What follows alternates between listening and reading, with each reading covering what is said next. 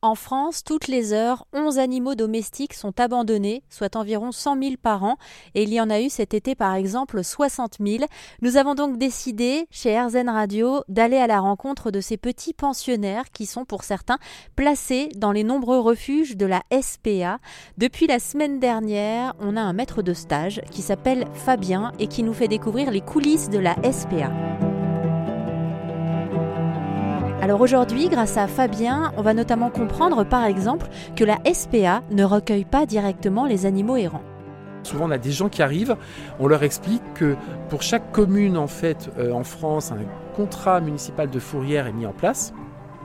Et la fourrière est chargée de récupérer via la police municipale les animaux retrouvés errants pour ensuite qu'ils vivent ce délai fourrière et qu'ils nous soient transmis.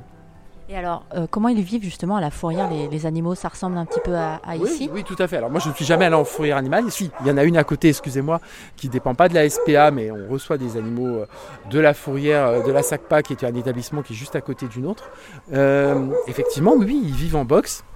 Certaines fourrières peuvent permettre aux animaux d'avoir des enclos pour au moins se, un peu se, décharger et se, se défouler un petit peu. Et dans d'autres établissements de fourrière, non, il n'y a pas du tout d'enclos de, détente. Donc en fait, les chiens vivent en box pendant 8 jours, parfois même 15 jours, 3 semaines, parce que euh, autant les fourrières essayent de placer le plus rapidement possible les animaux en refuge, mais parfois c'est compliqué, par manque de place, notamment l'été. Donc les fourrières sont un peu submergées. Et puis parfois des chiens attendent leur tour euh, des semaines en fourrière. Il, il, arrive même parfois que des chiens passent 6 mois de délai légal de fourrière quand un chien a été retrouvé avec une puce électronique étrangère puisqu'on est tenu pour un délai sanitaire, notamment par rapport au risque de rage, de vérifier l'état du chien, l'état sanitaire du chien, et le chien est donc bloqué six mois en fourrière. Vous voyez, euh, il y a des longues procédures hein, parfois. alors moi, ce qui m'a aussi euh, touché, c'est quand je suis arrivée, je suis arrivée donc à l'accueil, un endroit où il y a des bureaux, et donc vous m'avez évidemment euh, salué, vous m'avez dit attendez, il faut que je rentre les chiens, et en fait il y a des chiens. Bon, on peut faire un petit tour en même temps. Il y a, il y a des chiens qui viennent aussi à l'intérieur, c'est-à-dire qui vous faites ça à mon avis pour qu'ils puissent sortir un peu du. Ellie. Donc, euh, J'arrive pas à parler en même temps parce que je suis quand même impressionnée. En fait, euh, on essaye effectivement, comme je vous le disais, de permettre à nos chiens de se détendre en journée. Donc, euh, on leur laisse la place dans ces enclos ou alors dans les bureaux de mes responsables, de mes collègues également à l'accueil. Et on a également une salle à l'étage avec des canapés où on les installe. Au moins, on en met à peu près 2-3 par jour on les installe là-haut avec euh, des jeux d'occupation, des congs, enfin c'est très important de jouer d'occupation, des jouets de mastication pour leur permettre plutôt de mastiquer leurs jouets que de mastiquer un canapé ou autre, ou des couvertures. Et là-haut, au moins, on se rend compte aussi de leur comportement un peu quand ils sont à l'intérieur. Alors c'est un petit test euh, qu'on fait chez nous euh, pour assurer un peu parfois certains adoptants qui ont besoin de savoir comment le chien se comporte à l'intérieur avant d'adopter. Après, le test n'est pas toujours concluant parce qu'il faut bien prendre conscience du fait que là, ils vont y passer deux heures, trois heures. Ils nous entendent dehors, ils entendent les animaux. Donc ils restent quand même dans un contexte qu'ils connaissent. C'est totalement différent d'un appartement aménagé où les maîtres vont partir 3, 4, 5, 6 heures, 7 heures. Donc euh, voilà, on essaye quand même au moins de pouvoir cerner un peu leur comportement. S'ils aboient, s'ils détruisent, s'ils font euh, leurs besoins à l'intérieur, enfin voilà. Ça, vous le cachez pas en fait. Ah L'idée, c'est de dire un maximum. On rappelle aussi aux auditeurs qui étaient peut-être pas là la semaine dernière, mais on disait que ça prend du temps en fait. Quand l'animal euh, vient d'un refuge, il faut pas s'attendre à avoir un, petit chien euh, parfait tout de suite. en fait, ça prend. C'est pas une voiture clé en main, c'est ça. Non, mais ça prend parfois des mois, voire en, termes d'années. Hein. Moi, le chat que j'ai adopté en refuge, il a mis un an avant d'accepter d'être caressé par ma fille de 7 ans. Mais alors par contre, le jour où ça arrive, c'est une émotion ah, extraordinaire. Et ils vous le rendent à 200%. C'est quelque chose de fou. Quand vous leur laissez leur chance, ils s'en rendent compte, ils sont reconnaissants.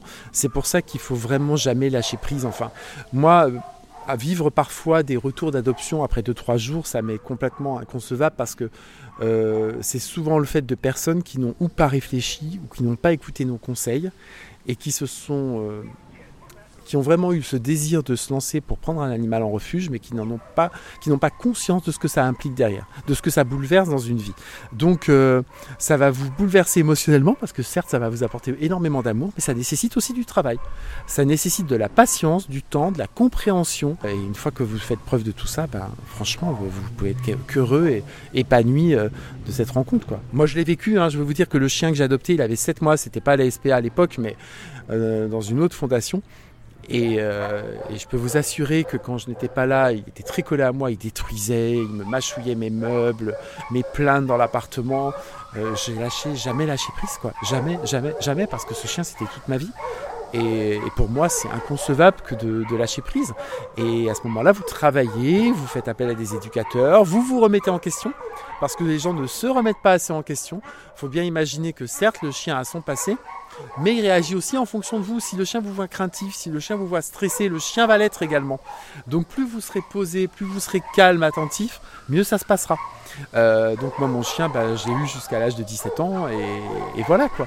Et euh, mes parents m'ont même permis à un moment parce qu'ils vivaient très très mal la solitude quand euh, je, vivais à Paris et que j'avais beaucoup beaucoup d'heures de travail. Et mes parents à un moment m'ont dit bah, laisse-nous le prendre, on a une petite maison, on est là tout le temps, on a un jardin et le chien a vécu heureux avec leur chien à eux. Et pour ces dernières années, son panier retraite. Et avec moi, il était toujours aussi merveilleux. Donc vous avez toujours des solutions comme ça pour pouvoir rendre votre chien heureux sans vous séparer de lui. C'est quelque chose de, fondamental. Euh, j'avais un jour sensibilisé une adoptante qui voulait nous ramener un animal parce qu'elle était mutée dans un pays étranger, un petit, un tout petit pincher, hein, et qu'elle ne pouvait pas reprendre son chien dans sa location dans ce pays étranger. Et j'ai pas compris parce qu'elle avait voulu vraiment venir chercher ce chien, l'adopter. Euh, j'étais vraiment très choqué. Un vieux loulou en plus de 11 ans. Euh, et je me voyais mal le voir revenir. Donc je l'ai un peu sensibilisé, énormément sensibilisé par téléphone. Pour moi, l'idée de laisser un animal parce qu'on déménage, je ne le conçois pas. Et bon, elle est revenue sur sa décision en me le reprochant un petit peu, mais néanmoins, moi j'ai fait mon travail. Je l'ai sensibilisé et, euh, j'espère que cette chienne est heureuse maintenant, maintenant qu'elle l'a gardée auprès d'elle, quoi. Je, crois qu'en plus, euh, ce que vous appelez les retours, c'est-à-dire des gens qui viennent adopter un, chien ici et qui veulent le ramener, ont comme quelque chose à payer, je crois.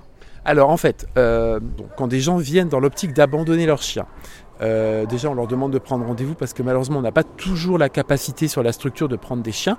Donc, on, leur demande effectivement de nous renseigner sur l'animal, sur ses caractéristiques, les raisons de l'abandon, euh, son comportement, comment vit-il avec les congénères, comment vit-il au sein de sa famille. C'est très important pour nous parce qu'on a besoin d'avoir ces informations. Est-il vacciné? Il faut vraiment que le chien soit totalement vacciné pour arriver chez nous, afin d'éviter des transmissions de, maladies.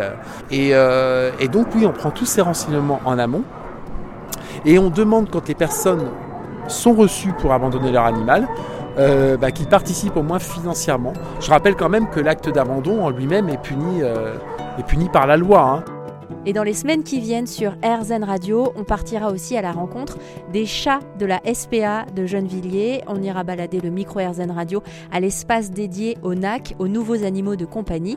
Et je vous rappelle également que si vous souhaitez adopter en France depuis le 1er octobre 2022, tout adoptant sera désormais tenu de signer un certificat d'engagement et de connaissance.